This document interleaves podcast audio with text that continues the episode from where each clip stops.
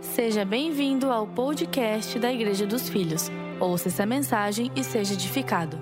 A palavra de hoje eu dei por tema o benefício do processo. E o Senhor ministrou meu coração a respeito de duas pessoas na Bíblia que nós conhecemos muito bem, uma mais até do que outra, mas nós conhecemos muito bem as duas histórias. E o que me veio muito à mente foi o fato de que o, o, ser humano em si, infelizmente, filhos e filhas de Deus também acabam entrando um pouco nessa, nessa, é, nessa correria que existe na nossa sociedade de muitas vezes procurando alcançar o seu alvo, procurando alcançar um sonho, procurando alcançar uma realização, procurando se sentir satisfeito com a vida, nós nos perdemos nesse processo. Muitas vezes procurando e focando algo que você quer conquistar, você acaba se perdendo, você acaba esquecendo, talvez, de quem primeiro te deu o impulsionamento para começar, ou de quem nunca deixou você quando você talvez não tinha nada, de quem nunca deixou você quando você nem se via alguém capaz de conquistar um sonho. Um dia, talvez na sua vida, você pensou que o sonho que você tem hoje era muito longe para você, nunca, nem vou sonhar com isso. Hoje você já sonha. Mas um dia você nem se sentia capaz de sonhar. Um dia talvez você pensava, meu Deus, se eu tiver só isso aqui, isso aqui você já tem. Esse pequena coisa você já alcançou, o que para você pode ser pequeno hoje, porque você já alcançou, mas um dia era muito grande. Um dia você pensou, meu Deus do céu, se eu conseguisse ter isso. Agora você tem, e aí você sonha com coisas maiores, e por sonhar com coisas maiores, você se esqueceu que um dia que você não sonhava com nada, tinha alguém sempre do seu lado. O dia que você não se via ninguém, tinha alguém sempre acreditando em você, mas no, processo de querer alcançar coisas grandes, nós nos esquecemos dessas pessoas ou dessa pessoa. Nós nos esquecemos de quem andava do nosso lado quando a gente não era ninguém, quando a gente não pensava que ia ser alguém um dia. E a gente precisa cuidar com o nosso processo, porque o processo é um teste, é um treinamento, é um preparatório, uma preparação para coisas grandes de Deus na sua vida. E eu quero começar te falando aqui de duas histórias que eu vou estar tá entrelaçando elas rapidamente. Mas são dois homens que começaram sendo ungidos. São dois homens que começaram sendo cheios do Espírito Santo. São dois homens que começaram bem, que começaram sendo escolhidos. São dois homens que começaram de forma correta, que seria o chamado de Deus para a vida deles. Só que um desses homens foi logo aprovado. Ele, ele foi ungido e logo ele já foi conclamado rei. Ele foi ungido e sem nenhuma resistência ele foi elevado a um reinado. O outro, por sua vez, ele foi ungido, mas passou anos sendo perseguido. E se eu te perguntar, eu sei que você já sabe de quem eu estou falando, pelo menos a maioria já sabe, mas se eu te perguntar o que, que você escolheria se eu, se eu te perguntasse assim, sem você saber o final da história, vamos ser bem realistas, gente, por favor, seja bem realista. Se você não soubesse o final da história, e se eu te perguntar, para quem não sabe, melhor ainda, me responda com a sinceridade do seu coração. Se eu te perguntasse assim, você, você preferiria ser ungido a rei e logo assumir o trono? Ou você preferiria ser ungido a rei e ter que passar por anos sendo perseguido, sendo testado, sendo provado para depois assumir o trono? O que, que você escolher, escolheria? Opção 1 ou opção 2? Pode ser sincero. A opção 1? Ah, se você falar dois, irmão, vou estar tá orando aqui agora já pela sua vida, porque seria hipocrisia. Quem que escolhe? Quem que vai escolher ser perseguido? Me diz. Quem que vai escolher ser perseguido depois de alguém chegar na sua cabeça, no meio Estou falando de Saul e Davi, caso você não saiba, e você já vai entender melhor a história deles, se você não conhece. Mas Davi, ele já, já recebeu algo muito especial quando, depois de passar todos os irmãos por, pelo profeta Samuel, e aí o profeta olhou, tá, e não tem mais nenhum filho, porque Deus mandou eu vir na tua casa ungir um filho teu, e nenhum desses que você me apresentou é a pessoa que é para eu ungir. Não tem mais ninguém mesmo, tem certeza? Aí então que o pai de Davi olhou para ele e falou: Não, na verdade até tem mesmo uma pessoa. Ah, tá legal então, e tu não ia me falar nada. Cadê? Não, na verdade é que ele está lá no campo, está todo mundo por aqui, ele está lá no campo, servindo, trabalhando, escondido. E, enfim, chama ele lá então, porque não é nenhum desses aqui. Chegou Davi, e eu acho que a honra foi tão grande que o profeta falou: ninguém vai se sentar à mesa até teu filho chegar. Ninguém vai se sentar, ninguém vai comer. Vocês vão ter que esperar esse aí que vocês estão rejeitando a vida inteira. Vocês vão ter que esperar ele chegar para poder depois jantar. Beleza? Isso é muita honra. E aí ele chegou, e mais do que, sei lá, uma palavra bonita, ele foi ungido a rei. Ficou muito claro a unção que ele recebeu. Ele foi ungido a rei. A Bíblia diz que o Espírito Santo encheu a vida de Davi naquele momento. O que, que você espera quando Deus enche a sua vida? O que, que você espera a partir do momento que você recebe uma unção poderosa de Deus, uma palavra, uma promessa de Deus? Quando a gente recebe uma promessa de Deus, o que, que a gente quer em seguida? Que ela se cumpra. A gente quer que ela aconteça. A gente quer, meu Deus, Deus me falou uma coisa, Deus me deu uma palavra, Deus me ungiu, eu fui cheio do Espírito Santo. Eu quero ganhar o mundo. Eu quero que aconteçam os sonhos que Deus falou para mim que ia acontecer. Eu quero que seja agora. Quando a família de Davi viu Davi sendo ungido a rei, uau! E sendo cheio do Espírito Santo, Davi imaginou, meu Deus, né? Do campo para o reinado, que coisa estranha, mas não aconteceu nada.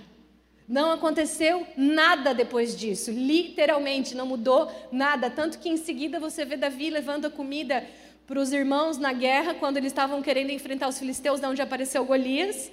E aí Davi chega lá e fica perguntando e questionando o que está acontecendo, quem é esse Golias. Daqui a pouco um irmão de Davi fala assim: o que, que tu está aqui incomodando? Eu sei que tu é um incomodador, eu sei que tu fica aqui pentelhando com as minhas palavras. Claro que você não vai encontrar essa palavra na Bíblia. Mas foi isso que ele quis dizer. O que, que tu está aqui perguntando para todo mundo? O que, que você quer saber? Você fica incomodando toda vez. Quer dizer, não tinha honra nenhuma em relação a Davi. Davi tava... Aí, tanto que ele responde assim: Eu só estou fazendo uma pergunta. Mas ele é bem aquele irmão mais caçula, assim, mais novinho, sabe? Que os irmãos mais velhos não gostam muito de ter por perto. Davi era essa pessoa. Ele era atrevido, ele era corajoso, ele saía perguntando, ele saía falando, mas ali você viu que não mudou nada na relação da família. Ele foi ungido a rei, foi cheio do Espírito Santo, mas ele continuou sendo só o caçula. Ou seja, nem na família dele que viu acontecer aquele processo de unção, não mudou nada. Quem aqui escolheria ser cheio do Espírito Santo e ir para o deserto? Foi exatamente o que aconteceu com Jesus. Jesus foi cheio do Espírito Santo. Aliás, ele já era cheio do Espírito Santo. Na verdade, o que aconteceu com Jesus é que ele ouviu uma voz dos céus dizendo que ele é filho amado, com o Espírito Santo ali em forma corpórea, e aí ele foi levado para o deserto, que o próprio Espírito levou ele. Essa é uma história. A outra história é a história de Saul, que eu quero ler com você só um pedacinho. Saul, capítulo 10, Samuel, capítulo 10, versículos 6 e 8 diz assim, ó: O espírito do Senhor se apossará de você, Samuel falando para Saul, e com eles você profetizará e será um novo homem. Olha só o que a Bíblia está dizendo para Saul: você vai nascer de novo, porque o Espírito Santo vai tomar conta da sua vida, que é o que acontece com a gente. Nós somos tomados pelo Espírito Santo a partir do momento que recebemos Jesus como Senhor e Salvador na nossa vida. O Espírito de Deus passa a morar dentro de nós, o nosso espírito vivifica. E a partir disso nós entramos num processo de nascer de novo. Você vai ser um novo homem. Versículo 7. Assim que esses sinais se cumprirem, faça o que você achar melhor, pois Deus está com você. No versículo 8. Então vá na minha frente, depois eu vou também, para que. Olha só o que Samuel falou, guarda esse versículo, tá? Porque eu vou falar com ele daqui a pouco. Samuel disse assim para Saul: Saul, depois que você foi cheio do Espírito Santo, Deus vai estar com você, faz o que você achar melhor, porque Deus vai estar te direcionando. Daí você vai para Gilgal e eu vou também, porque lá eu vou oferecer holocaustos e sacrifícios de comunhão. Mas você, diga comigo, mas você deve esperar sete dias até que eu chegue e diga o que você deve fazer. Quantos dias Saul tinha que esperar? Sete. Para quê? Para que Samuel oferecesse os sacrifícios e holocaustos. Guarda essa informação, ok? Aqui começou uma trajetória linda de Saul, cheio do Espírito Santo, com a promessa de Deus sobre a vida dele, com Deus com ele. Ele não estava sozinho, ele não foi rebelde, ele não tentou se exaltar naquele momento. Não, Deus escolheu e ungiu.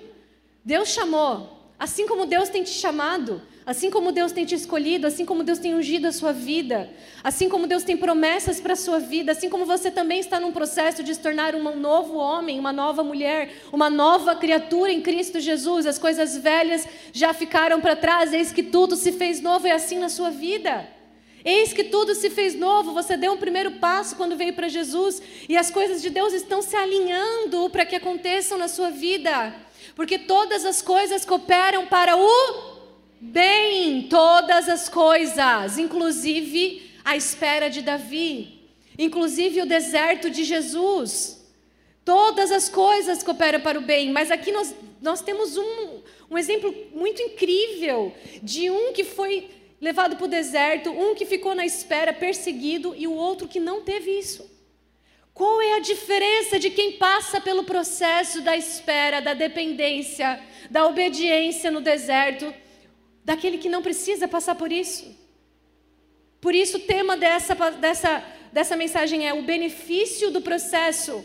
Porque se você me disse que a opção 1 é a opção óbvia que nós escolheríamos, não, eu quero ser ungido a rei e logo assumir o trono. Eu não quero ser ungido a rei e ficar perseguido por anos e depois assumir o trono. Se você me diz que a opção 1 um é a sua opção, é a sua escolha, eu também faria essa.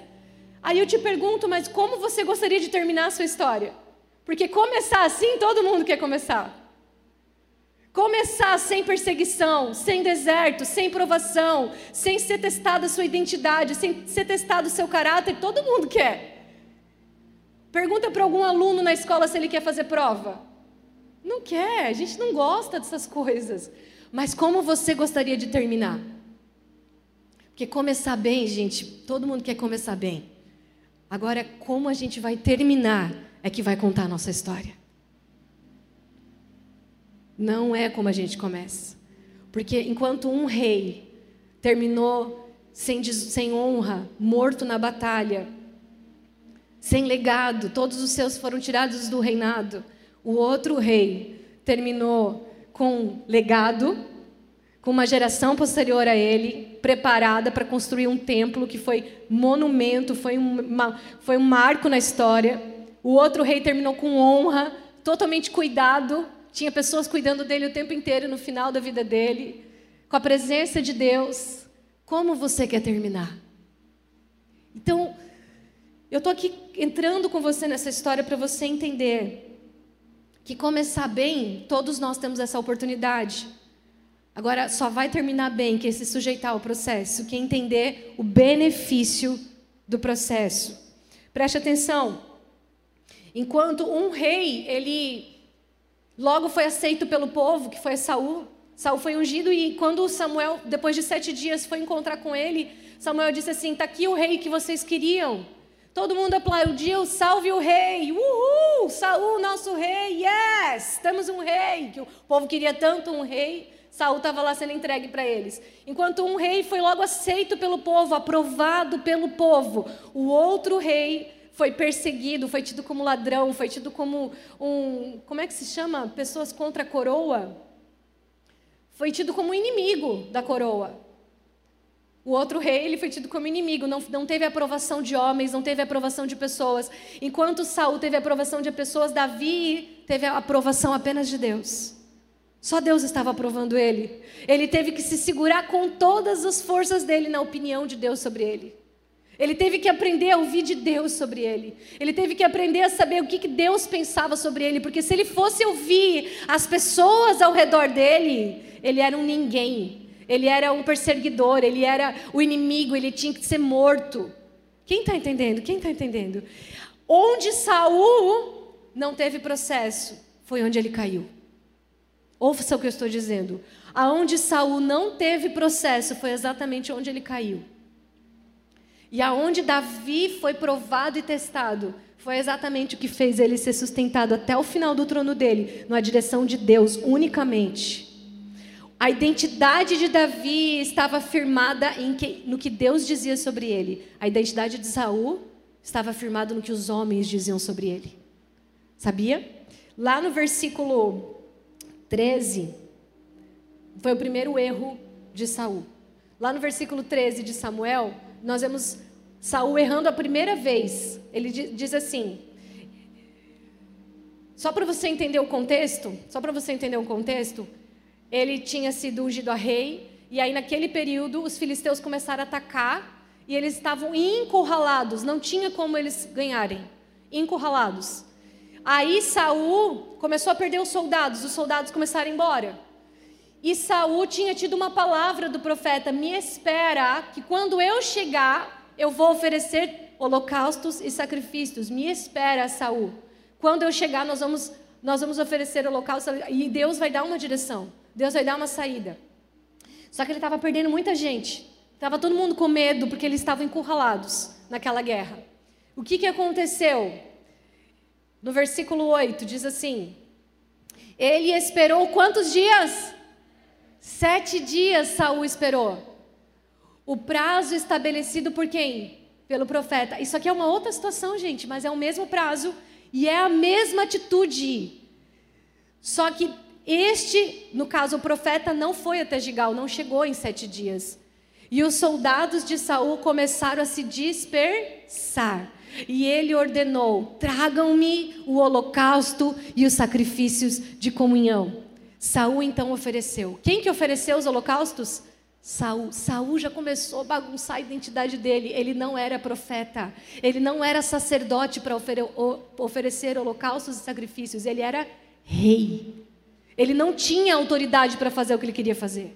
Ele não tinha a bênção de Deus para fazer o que ele queria fazer. Ele tinha que ter esperado o profeta chegar. A pessoa que ela é muito aprovada pelos homens, a pessoa que ela é muito bajulada pelas pessoas, ou que não enfrenta muitas vezes não negativa das pessoas, ela tem um hábito de sair tomando a frente daquilo que não é responsabilidade dela. Porque ela tem a segurança de que todo mundo vai aplaudir, ela tem a segurança de que todo mundo vai aprovar ela. Ela tem o hábito de ter confusão na identidade dela. Ela acha que ela pode fazer do jeito dela, quando ela quiser, da forma que ela quiser. Ela acha que, presta atenção, não precisa de autoridade. Não preciso, imagina, olha só, todo mundo me ama. Isso é inconsciente. Eu estou fazendo aqui um pensamento inconsciente para você. A pessoa que ela, ela, ela tem essa necessidade da aprovação das pessoas e ela tem a aprovação das pessoas, ela não consegue se sujeitar. Ela tem dificuldade de esperar por uma palavra, por uma autoridade, por uma direção de Deus e obedecer essa direção. Então, Saul, Saul tomou um lugar que não era dele. Ele tinha sido colocado a rei, ele não precisava ser sacerdote. Ele tomou um lugar que não era dele. Ele não passou pela, pelo processo de se esvaziar. Ele não passou pelo processo de saber quem ele era em Cristo, saber quem ele era em Deus. Olha só. Olha o que acontece com alguém que não passa pelo processo de ser provado, tá bom? Lá no versículo, no capítulo 15, você vai ler comigo o seguinte: Lá no capítulo 15 diz assim: Então o Senhor falou a Samuel, que foi o segundo erro de Saul. Me arrependi de ter colocado Samuel como rei, pois ele abandonou e não seguiu as minhas instruções. Ele fez a mesma coisa nessa segunda vez. Samuel ficou irado e clamou ao Senhor toda aquela noite. Versículo 12. De madrugada, Samuel foi ao encontro de Saul. Mas o que, que disseram para Samuel? Profeta, Saul foi para Carmelo onde ele ergueu um monumento em sua própria. O que, que esse cara tinha na cabeça? Nessa circunstância, nessa circunstância, Deus tinha dito assim para Saul: Saul, eu quero que você extermine esse povo. Os amalequitas, não deixa ninguém vivo, nem bois, nem vacas, extermina tudo. Ok? E o que, que ele fez? Ele resgatou o rei desse povo e pegou os melhores animais, com a melhor intenção do mundo. Qual foi a intenção de Samuel, de Saul? Ele reservou os melhores animais. Tão bonito, né? Mas para quê? Tá ali, ó, no próximo versículo. Quando Samuel encontrou Saul, Saul todo feliz da vida. Senhor te abençoe. Eu segui as instruções do Senhor, cara de pau. Eu segui as instruções do Senhor. Ah, é. Próximo versículo. Samuel, porém, perguntou: Então, o que, que eu estou ouvindo aqui? Ovelhas? Que som é esse? De mugido de bois? E aí Samuel respondeu: Pode passar. Aí Samuel respondeu no versículo 15: Não tem aí? Então vamos lá.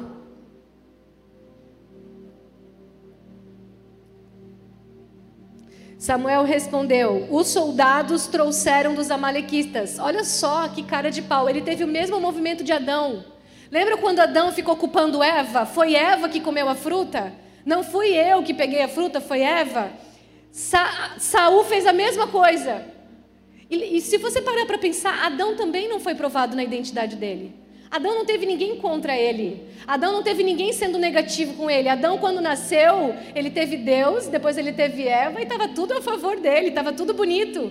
Estava tudo lindo, ele não teve um processo de ser amassado, de se esvaziar, Quantos estão me acompanhando aqui? Adão também não teve esse processo de alguém falar uma coisa contra ele, de alguém machucar, ofender ele. Ele não teve isso. Ele logo foi aprovado assim que ele nasceu. Saul, da mesma forma, ele foi colocado rei, todo mundo ovacionou ele. Uh, uh, rei Saul. E olha o que, que ele fez. Ah, não, isso daí que você está ouvindo, sacrifícios que era, esses animais que era para eu ter matado. Não, não fui eu.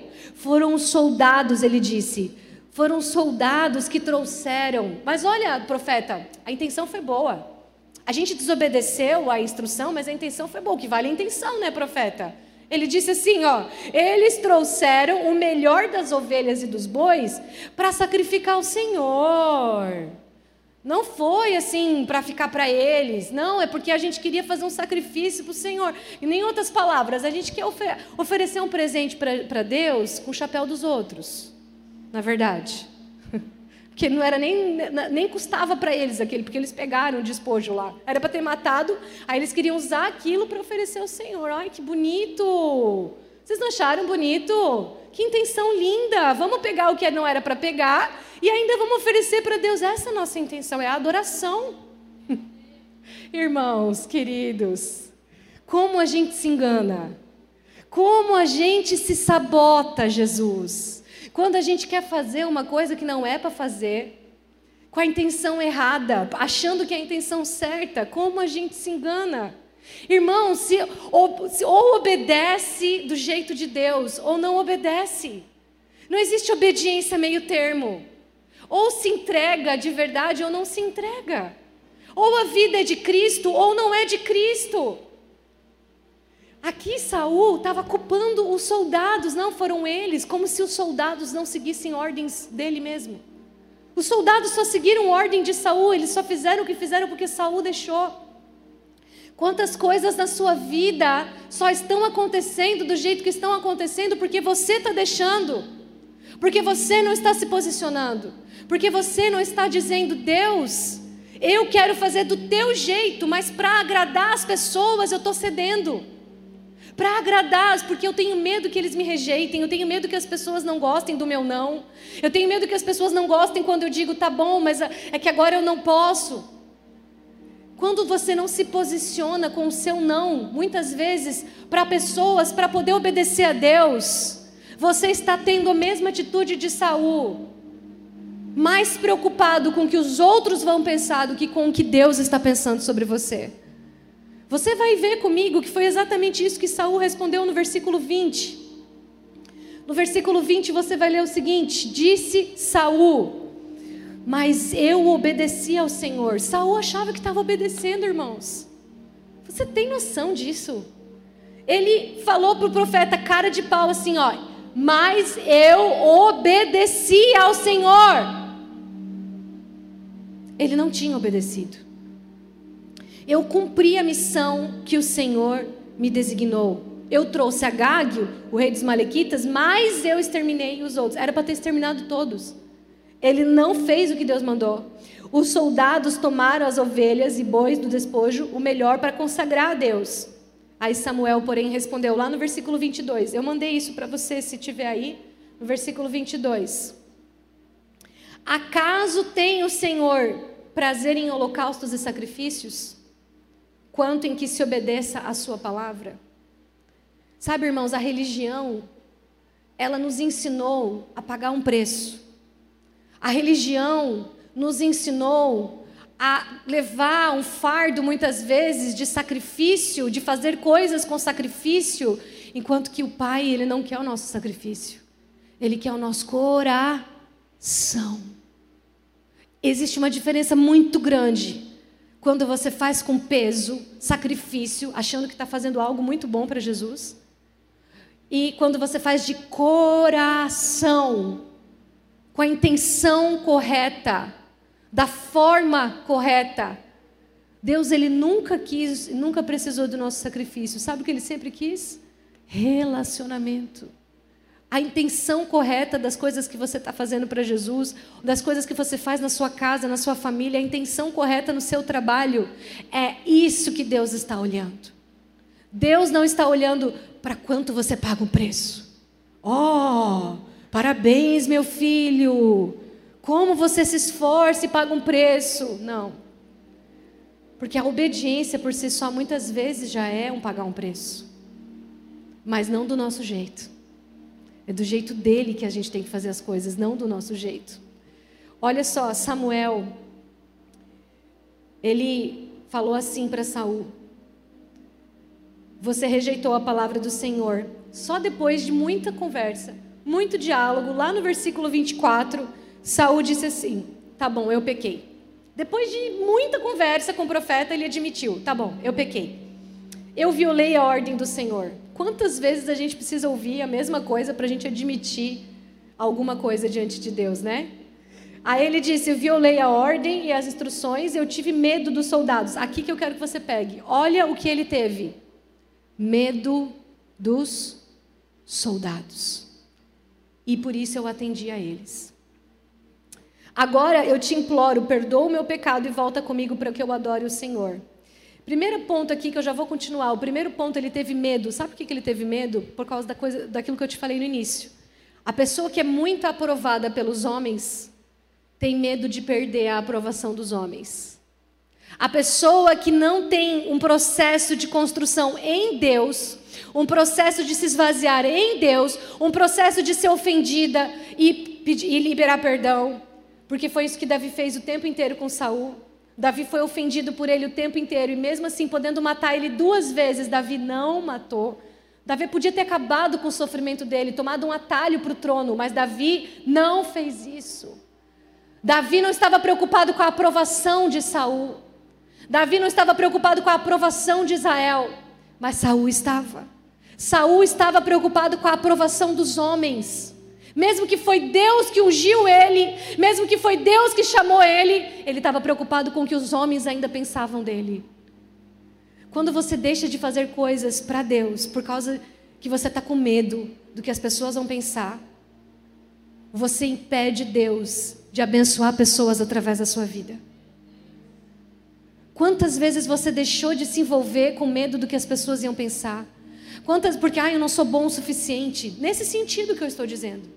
Ah, eu não sou bom o suficiente. Se eu fizer, não vai ser muito bom. Se eu fizer, não vai ser direito. E você está com medo do que as pessoas vão pensar. Medo de não ser aprovado. Medo de apontarem o dedo, julgarem você. E aí você se, se posiciona como alguém que, não, eu vou fazer conforme as pessoas gostam. Eu vou fazer, vou ficar na minha, não vou me expor.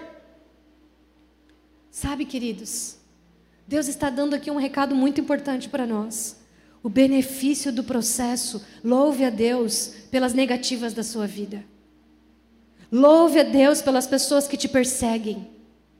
Louve a Deus pelas pessoas que, que dificultam, às vezes, o seu trabalho. Porque elas fazem você ser humilde.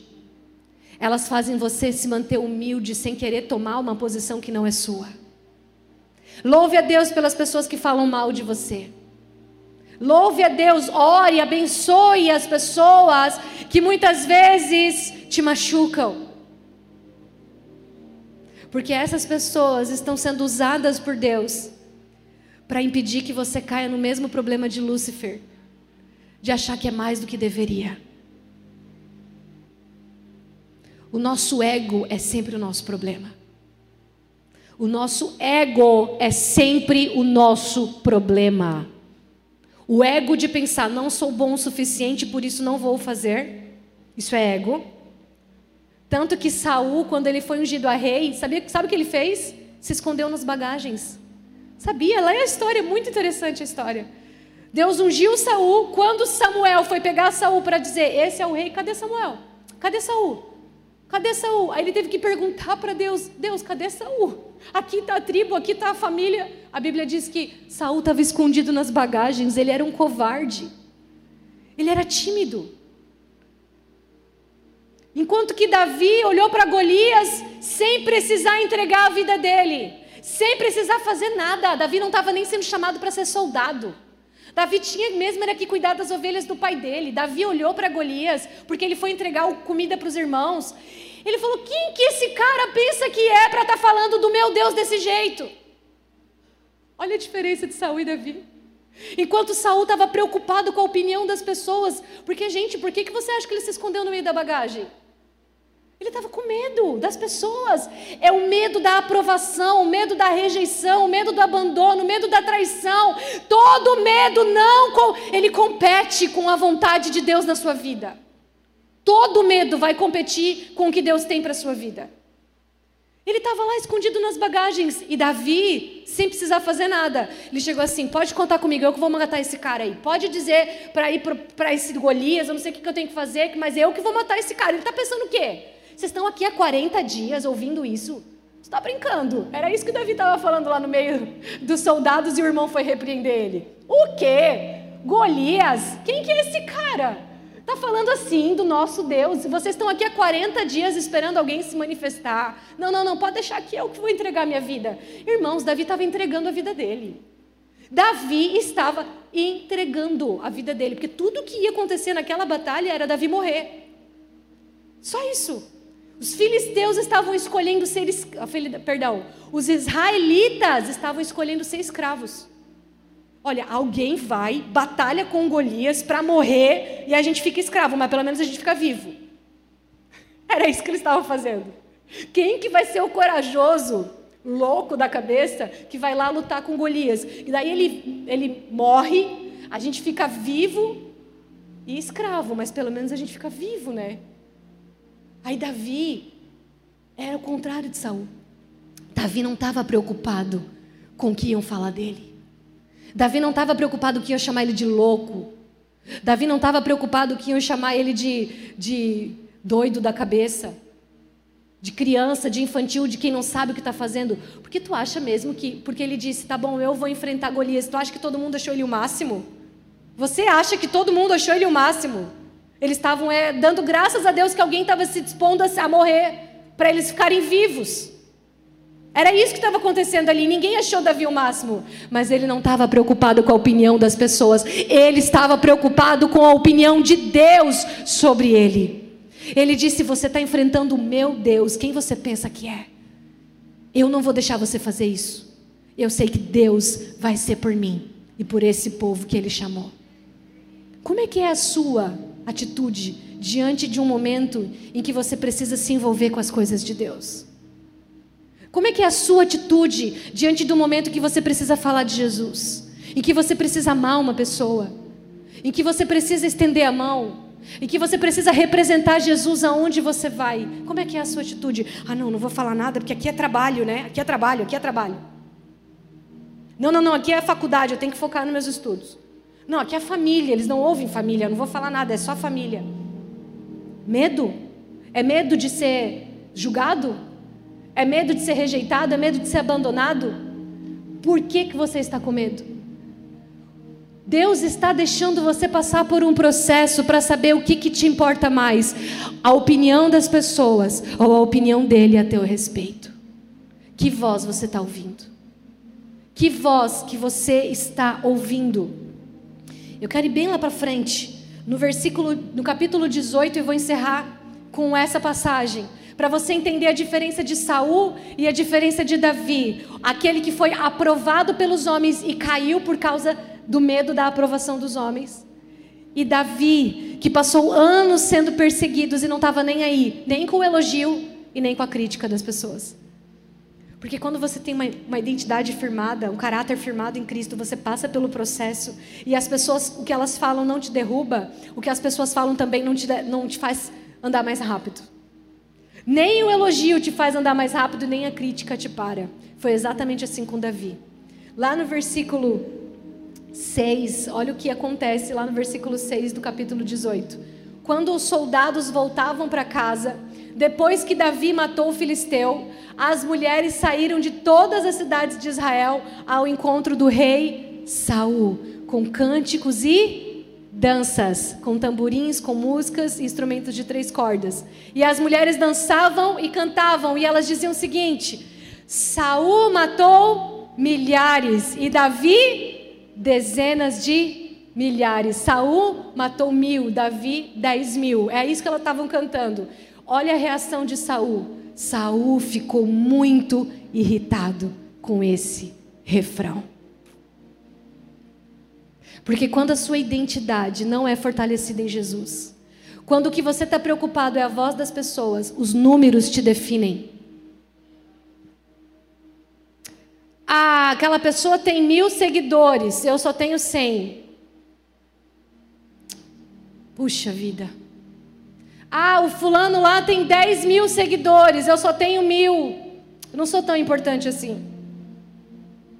Sou muito pequeno, não tenho influência. Quando o que as pessoas falam ao teu respeito é mais importante do que o que Deus pensa a teu respeito, os números te definem. Isso já acontecia ó, desde a época de Saul e Davi. Essa briga pelo Instagram de seguidores, essa briga nas redes sociais por influência, por visibilidade, já acontecia ó, há muito tempo. Porque todo ser humano sempre foi o mesmo, só muda a história. O ser humano sempre foi assim, só muda a história. A diferença de Saul é que ele precisava ser aprovado pelas pessoas. E por isso que ele caiu. Com medo do que as pessoas iam pensar, ele foi lá e fez o que não devia. Davi, Davi, ele foi rejeitado até pela família. Louve a Deus pelas pessoas que te rejeitam. Louve a Deus pelas pessoas que te perseguem, elas estão te preparando para um final glorioso na sua vida. Essas dificuldades que hoje estão, te, te, estão fazendo você pensar: quem sou eu? Por que, que isso está acontecendo comigo? Por que, que eu estou sendo perseguido? Cadê Deus da minha vida? Eu fui ungido, eu tenho o Espírito Santo. Por que, que eu estou abandonado? Por que, que eu fui traído? Louve a Deus pelas circunstâncias contrárias na sua vida, porque são elas que vão garantir você se aproximar de Deus e querer ouvir apenas a voz dele sobre você. Porque enquanto está todo mundo te aplaudindo, é muito fácil querer ouvir as pessoas. Agora, se as pessoas começarem a te dar negativas, a não gostar de você, a falar mal de você, a perseguir, a abandonar, a trair. Aí você vai aprender a ouvir a Deus que nunca te deixou. Você vai aprender a depender de Deus que nunca te abandonou. Você vai aprender a ouvir o que Deus pensa a teu respeito. Porque quando você não era nada e nem pensava em sonhar com o que hoje você sonha, Ele sempre esteve com você. Qual opinião importa mais? Qual opinião está importando mais na sua vida? Que voz te define? A voz das pessoas, o aplauso das pessoas, o elogio das pessoas, a crítica das pessoas? Ou o que Deus pensa a teu respeito, o que o teu pai pensa sobre você? Se você é dirigido pelo que o teu pai pensa sobre você, os números nunca vão te definir. Os números nunca vão te parar e nunca vão te impulsionar. O elogio das pessoas nunca vai te impulsionar e a crítica delas nunca vai te parar, porque você está só ouvindo uma voz. Você só tem a direção de uma voz, só te importa uma voz. Depois de anos que Davi foi perseguido, só uma voz ele podia ouvir. Ele não tinha mais ninguém na vida dele. Saul sempre teve muitos bajuladores. Saul sempre teve muitas pessoas para dizer: Isso aí, rei, tu é top, tu é bom, tu é incrível, tu mata milhares, uhul, tu é meu, tu é fera, hein? Poxa, Davi não tinha ninguém. Ele só tinha uma voz para dizer: Eu te ungi, eu te escolhi, eu não te abandonei, eu não esqueci de você, o teu tempo ainda não chegou. Calma, que o final ainda é glorioso na tua vida. Davi só tinha uma voz para definir ele, e foi essa voz que segurou ele até o final. Porque quando o profeta confrontou Saul, Saul demorou muito tempo para reconhecer e ainda não tinha reconhecido direito. Mas quando o profeta confrontou Davi e mostrou Davi, tu é o cara que está pegando a única ovelha que o vizinho tem. Se você conhece a história, você sabe do que eu estou falando. Assim que o profeta confrontou Davi e ele reconheceu a voz de Deus através da voz do profeta, ele falou: Pai, me perdoa. O que, que eu estou fazendo? Deus não tem problema com os teus erros, Deus tem problema com a tua falta de arrependimento. Deus não tem problema com os teus erros, meu irmão. Deus não tirou Davi do trono quando ele adulterou, mas tirou Saul do trono porque ele não se arrependeu. Deus tirou Saul do trono porque ele estava mais preocupado com a opinião das pessoas, mas ele não tirou Davi do trono, porque assim que Deus falou, Davi reconheceu. O processo te faz ficar íntimo da voz do Espírito, que deve ser a única a te guiar. Por isso que eu comecei com essa canção. Me deu um, você pode ter o mundo inteiro, mas eu só quero Jesus. Você pode ter o mundo inteiro. Você quer correr atrás das coisas? Corra atrás. Você quer ter coisas nessa vida? Tenha coisas. Você quer agradar as pessoas? Agrade as pessoas, mas eu só quero Jesus, porque as pessoas podem me deixar, mas Ele nunca vai me abandonar. Porque as coisas podem passar, mas Ele é eterno, eu só quero Jesus. O que as pessoas falam a meu respeito não vão me definir, não vai me dirigir, não vai me parar, porque eu, quando Ele fala, é vida no meu espírito. Eu posso estar escondido na caverna, eu posso ser desconhecido, eu posso ser ninguém para as pessoas, mas o que Ele diz a meu respeito é o que me define. E Ele diz que eu sou ungido, e Ele diz que eu sou escolhido, e Ele diz que eu tenho, sou cheia do Espírito Santo, e é tudo o que me importa. Os números não te definem, as pessoas não te definem. Se você está tá deixando de se envolver com algo, ou deixando de falar de Jesus por causa de medo, repense o seu medo, porque você está num processo e Deus está vendo a sua atitude. Você está num processo. Você é escolhido por Deus e é ungido e cheio do Espírito Santo. Mas como está sendo a sua resposta no meio do processo? Medo do que as pessoas vão falar de você porque você está falando de Jesus? Medo do que as pessoas vão falar de você porque você vai orar por alguém que está com dor de cabeça no seu trabalho? Não, não, não, não, não vou orar, não vou orar, que aqui é trabalho. Como assim? O que, que te define? Quem te define? O que as pessoas pensam sobre você? Ou aquele que nunca te abandonou quando você nem, nem acreditava em você? Ele já acreditou. Fique ligado conosco. Em breve teremos mais conteúdos para abençoar a sua vida.